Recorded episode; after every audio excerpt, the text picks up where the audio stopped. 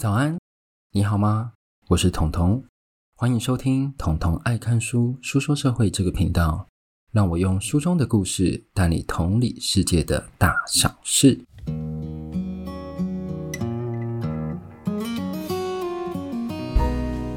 好，今天我们来到我们的第五十四集，对，五十四集。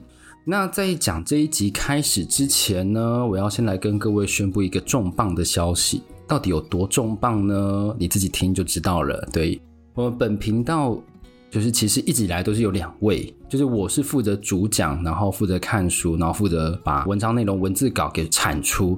但另一个人呢，他就是负责幕后的工作，举凡你看到的视觉设计、音档，再来就是你看到的网站，他是用 code 自己去把它写起来的，而且他的 code 啊是后天自己去学习的哦，后天自己去学习的哦，就是而且是在他。最近才去学习的，我就要跟各位强调这个学习力。那好消息是什么？好消息是这一位剪辑师雨欣，他决定要走到幕前，把我比下去。他开设了一个 YouTube 频道，然后这个 YouTube 频道呢就在下面，大家可以先点进去看。那这个频道主要是在讲什么呢？因为雨欣他本身之前是上市建设公司的专案经理，所以呢，他对于建筑，他对于城市规划，再加上他本身大学是念建筑系的，都有一定的了解。那这一次他就来跟各位讲什么？没有要跟你讲什么建筑工坊，那我也会睡着好吗？他是要跟你讲什么？他要跟你讲对于你和我和他都非常切合的一个主题：怎么选房子，而且是透过区位、透过交通、透过这一块地政府的规划，它会是怎样有的发展，来去告诉你怎么选。那他最新的一集在讲什么？在讲新竹。对，就是台湾里面房价跑得最快的一个区域，所以你如果有兴趣，或者是你男友，或者是你爸妈都在想说，我到底要不要买房子啊？我要买在哪里？啊，要不要买这个地方呢？我跟你讲，就是直接推荐他这个频道。看完之后呢，如果你有什么，诶，比如说，诶，可是我们要买新竹，诶，我想买台南，OK fine，你先订阅起来，然后刚才下面留言讲说我想要看台南，那你他。可能就会做，如果没有太多人留言的话，但如果很多人抢的话，他就是要排队一下。但是我希望大家可以去支持一下，就是算是他的初试提升呐、那给他一点鼓励这样子。那如果他把我比下去的话，你们就好自为之好吗？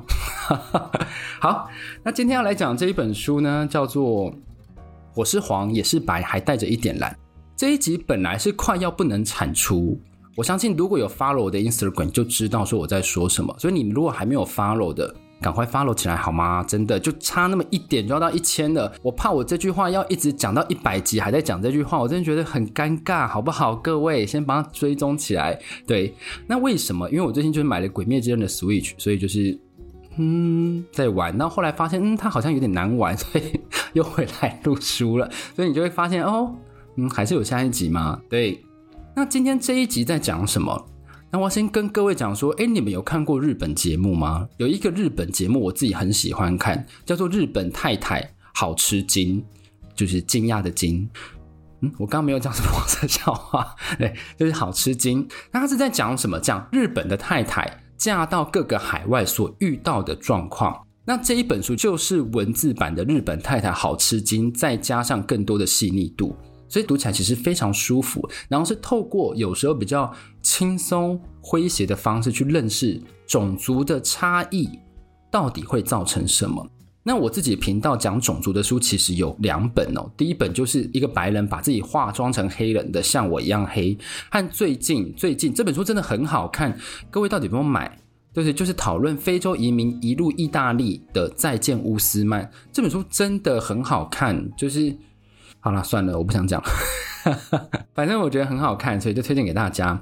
那我必须承认说，在讨论这些书啊，其实前面这两本书心情都会很沉重。为什么？因为它的沉重是你没办法改变的歧视。它这个歧视是你用尽方法，你都没有办法去翻转人家一样的歧视。你是非洲移工，你进到欧洲来，基本上你就是次等。当他觉得说你是次等的时候，你受到的待遇，你一定会跟一般人不一样。那其实我们除了气愤啊，就是我刚刚讲的，还有无能为力。那这次我就像我刚刚讲了，要用比较轻松的态度来看种族这件事情。这本书我是黄也是白，还带着一点蓝。出发角度是因为什么？我刚刚有讲日本太太好吃惊，所以就是一个日本太太，她叫美加子布雷迪，她就是 Mikako Brady，她就后面冠那个英国人的夫姓，嫁到英国。那关于夫姓这件事情，我到现在其实还不是很理解，就是连欧美也有这件事情。我觉得冠夫姓是没有必要的，就是算是一个家，但是我觉得可以每一个人都有不一样的姓啊。他想要跟妈妈，他想要跟爸爸也没有关系，反正就是一个家，就最多就两个姓嘛。我觉得这样蛮好，对，所以这点我其实还是抱有存疑的。那没关系，那是他们的选择。这一本书他其实不是在讲他自己的亲身经历哦，他是在讲他的儿子。那他的儿子在书写这本书当时是几岁？十一岁。这个岁数的人会干嘛？很屁。真的很屁，这个岁数的人真的很屁。所以在反叛期的时候呢，他儿子会遇到的事情，他觉得很有趣。那儿子他本身就是身为白人和黄种人的混血，所以在要升中学的时候，其实他们本身是信天主教的，所以他是可以到比较严格的天主教学校。到天主教学校有什么好处？第一个，校方管得比较严格；第二个，里面的种族比较多元。因为他们主要是宗教嘛，不会是依照种族，所以里面的各个种族在相处基本上会比较融洽。那有一天，妈妈就想说：“哎，附近有一个当地的公立学校，好像在招人家去校内参观。”他就带着儿子去参观了这一所学校。那他发现这所学校非常多元哦，他们不再是强调文凭主义这件事情，他们强调的什么？他们的多元性。这个孩子他很会音乐，就让他尽情的表演音乐。这个孩子很喜欢演戏，让他尽情的表演演戏。当时是蛮吸引这个妈妈的。所以呢，在天主教和这个当地的公立小学在选择的时候，一般人，尤其是移民的小孩，通常会去选天主教学校，因为基本上他们的宗教一样嘛。然后加上天主教学校里面比较严，而比较严还有什么好处？等一下我跟各位讲，就是你如果去读英国一般的公立学校。里面的组成大部分是什么？白人的蓝领阶级。那白人的蓝领阶级，其实你如果是黄种人在里面，其实是非常突兀的。那这个突兀的话，就会招致什么？就像我们在那个校园青春片里面看到，大家有没有看过那个什么辣妹过招？我一讲，觉得自己好像步入了年龄。辣妹国招就林赛罗韩还有那个 Rachel McAdams 演的那部片，小时候觉得还蛮好看。那时候就存在着很屡见不鲜的校园霸凌，那个就是他书中所描述的典型的状况。所以，当你不是白人的状况下，其实你很难打入白人的群体。我相信，如果你是黄种人，你去现在的国外留学，你也会有比较深的体悟。即黄种人基本上就是跟黄种人聚在一起，或者是非白人的群体。那它有分很多个小故事，这边我要来跟各位分享，说我从这个书中看到比较深刻的三个点。第一个就是英国学校的教育内容，那这个是中学的部分。其实，在台湾的文凭主义的思想下，我们很难会有老师很重视考试以外的课程，所以他基本上就是一直让你考试、考试、考试。但在英国的教学大纲呢，有一堂课让我觉得诶很特别，这堂课叫做公民教育课程。我说到这六个字，你想说，明明台湾也有，对，台湾也有，但台湾的公民教育课程其实那个时数真的很少，我记得就一个礼拜就一堂吧，就是非常非常少，而且考试的时候几乎占的比例不到一题，所以没有什么老师在 care 这件事情。而且台湾的公民教育，它其实比较在教什么民主制度，我国现在的选举制度，类似这样的概念，让你去背诵这件事情。但英国的，它会比较是诱发你去思考。那其中一题呢，它跟我频道的主旨其实是非常相像的。它一题叫做“何谓同理心”。然后虽然我在整个频道都在倡导这个概念，但是这一本书呢，近期呢，在书中比较有明确提到的，其实就是在于之前我频道讲的“剩余灵魂的收藏者”里面关于作者的阐述。他那时候说，同理心其实就什么套上别人的衣服。那我们又回到这本书。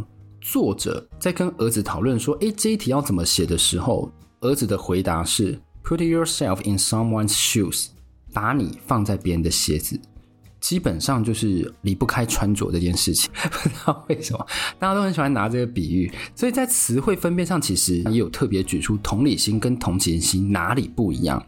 那这边也是我一直之前有在强调的，强调情绪同理和认知同理。”那他的同情心就比较像是情绪同理，他比较偏重哪个部分？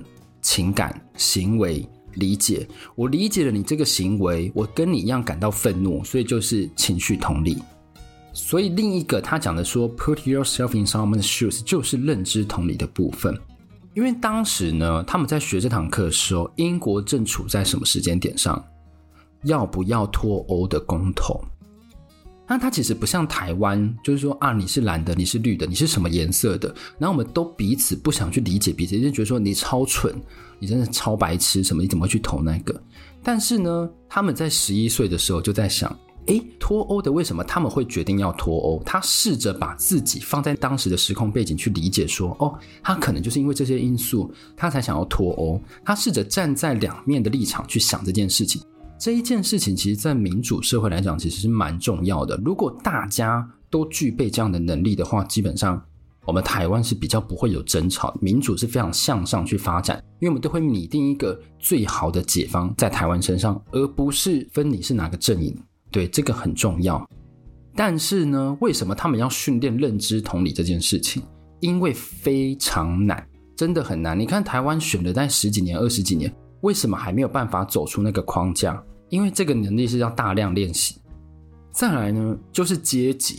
那这个阶级不是我刚刚讲的说哦，比如说种族啊，我们因为是黄种人，所以得到什么也有，但是主要重点不是这个。这里的阶级指的是财富的阶级。那这个财富的阶级，我相信很多台湾人都感同身受。但跟台湾不一样的地方是，在教育部分，国外的私校排名通常比公立的还要高出许多。所以，如果呢，你今天是对小孩有比较深的期待的人，你不会想把小孩送到公立。所以我刚刚不是有讲，公立学校里面基本上都是白人蓝领阶级去读的。比较好的都会送去哪里？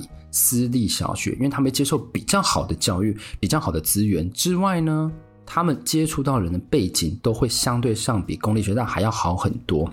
这件事呢，其实用讲的你可能没有什么感觉，但有一次呢，作者的儿子参加一个游泳比赛，然后作者呢美加子米卡口就想说啊，我去看一下我儿子游泳的英姿好了，然后就走过去，然后他一过去就是在家长区嘛，他就发现哎。为什么有一区那区这么空啊？这区这么挤啊？我为什么不能过去坐那一区？那他就反想说，那那我还是在比较拥挤这区坐下来。那他一坐下就去问旁边的人，哎，为什么那一区这么空啊？大家为什么不过去一点？然后那个人就跟他讲说，哦，因为对面是私立学校人才能做的，然后我们这一区是公立学校的人才能做的，所以连在办整个市的游泳比赛都会分私立学校做的区域和公立学校做的区域。还有哦，这不光只是座位的区分哦，还有什么比赛的赛制区分？你想说哈，这怎样？私立学校可以游比较短就可以得第一？不是，不是。通常呢，公立学校比较多嘛，私立学校比较少。正常来讲，你在筹划那个比如说比赛的名额的时候，基本上不会分它是公私立的，反正你就是如果你有十个，你就是一场五个，一场五个，对不对？大家是不是都这样想？这样比较公平嘛？不管它是公私立，但是这边不一样哦，这边是什么？私立好像三所，公立有六所，所以私立三所自己比，公立六所自己比，然后两个是各争取一名的名额，所以你就知道，连比赛都有百分比的差别。所以如果你今天是公立学校，你就是只能有一个才能进决赛，所以它其实是非常的相对上来讲，它的比率是降低很多的。在等到名次的公布的时候，大家其实就会很容易发现，私校的人占据了很多名次。为什么？因为私立学校里面通常有游泳池，对自己是设备上的先天不等。但是公立学校基本上不会设游泳池。那你如果要游泳怎么办？妈妈带去外面的地方去游，自己去做训练。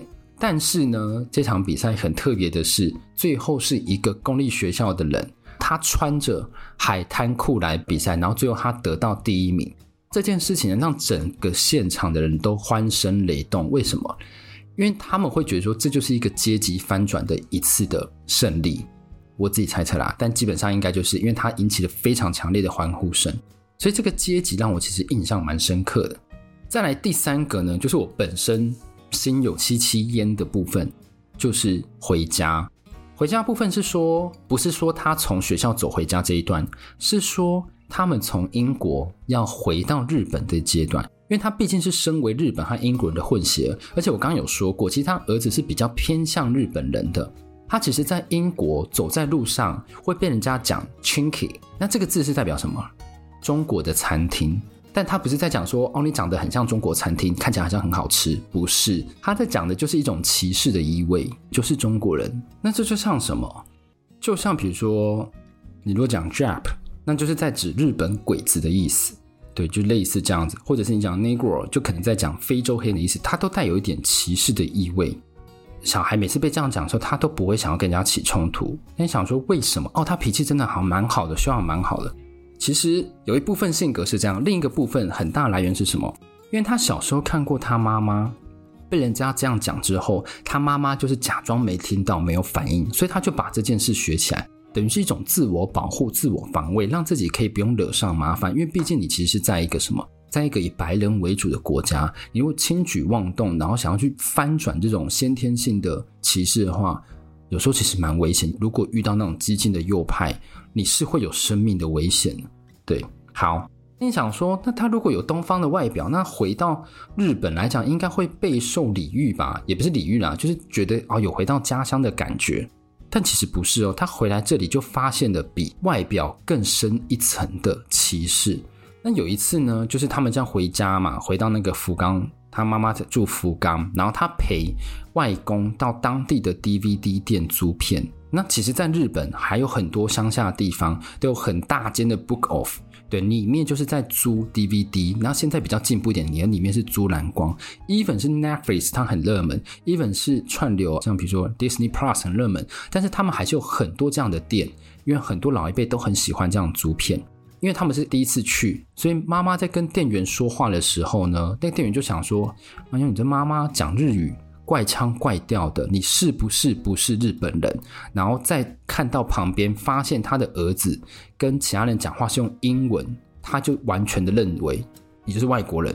然后他第一句话他就问说：“你们是不是菲律宾人？”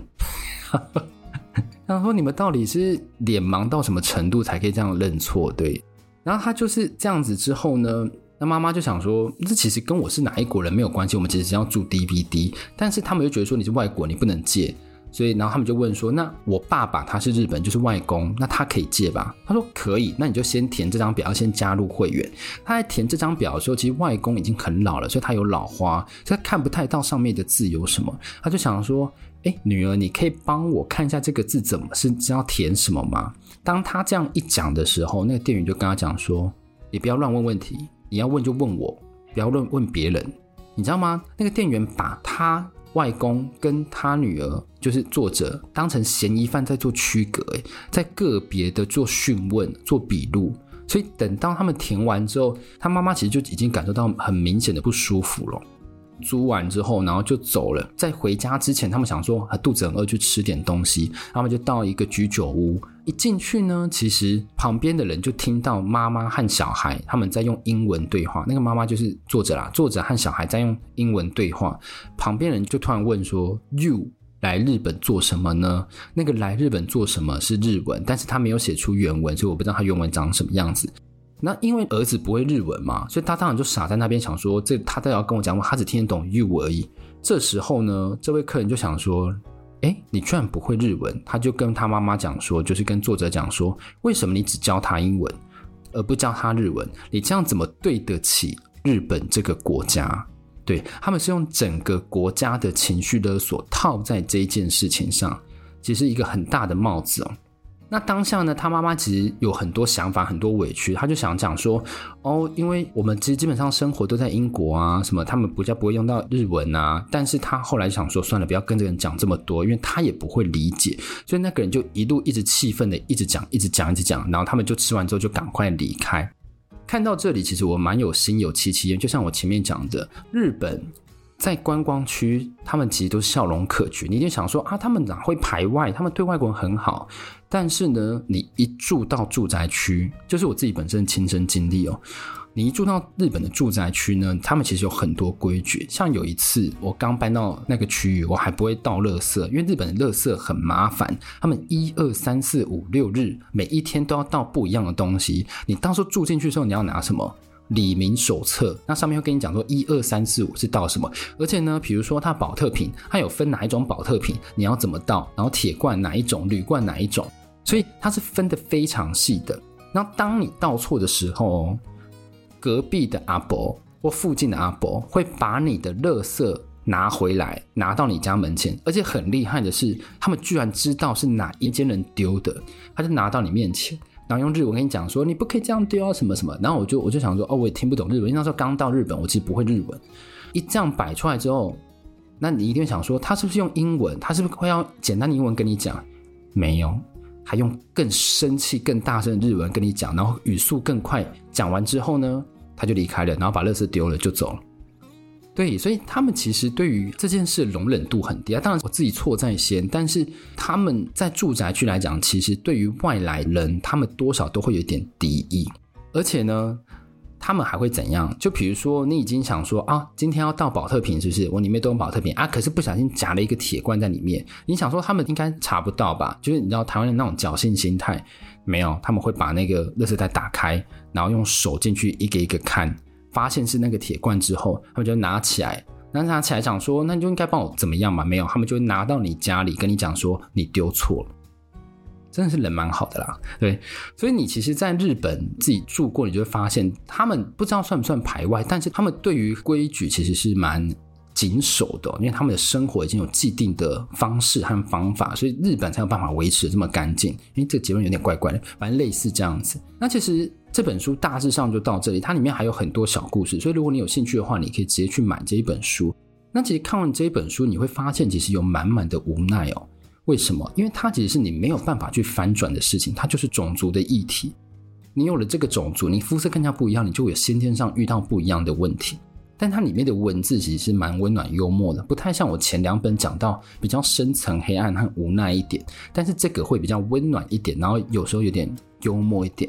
那这频道宗旨就想把自己训练成高度同理，就是我们可以高度的认知同理，我们想要揣摩当时这个人的人事时地物，我们有时候因为这样的行为，其实会比其他人还要忍受的更多。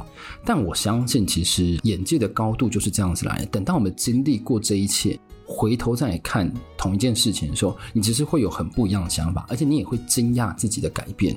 所以大家要多听我频道，好不好？对。好，今天的节目就到这里。那如果你喜欢我节目的话，欢迎到 Apple Podcast、Spotify 帮我五星好评。再次强调，我们的剪辑师雨欣，下雨的雨，新旧的新，自己开了 YouTube 频道了，就是关于地区买房的攻略啊。讲这样好像太商业化，但类似这样子啊，买房的交通指南，类似这样的，比较学术性一点。那你就去帮他支持一下他，让他可以再出产下一部片。对，好。那今天节目就先到这里喽，我们下次再见，拜拜。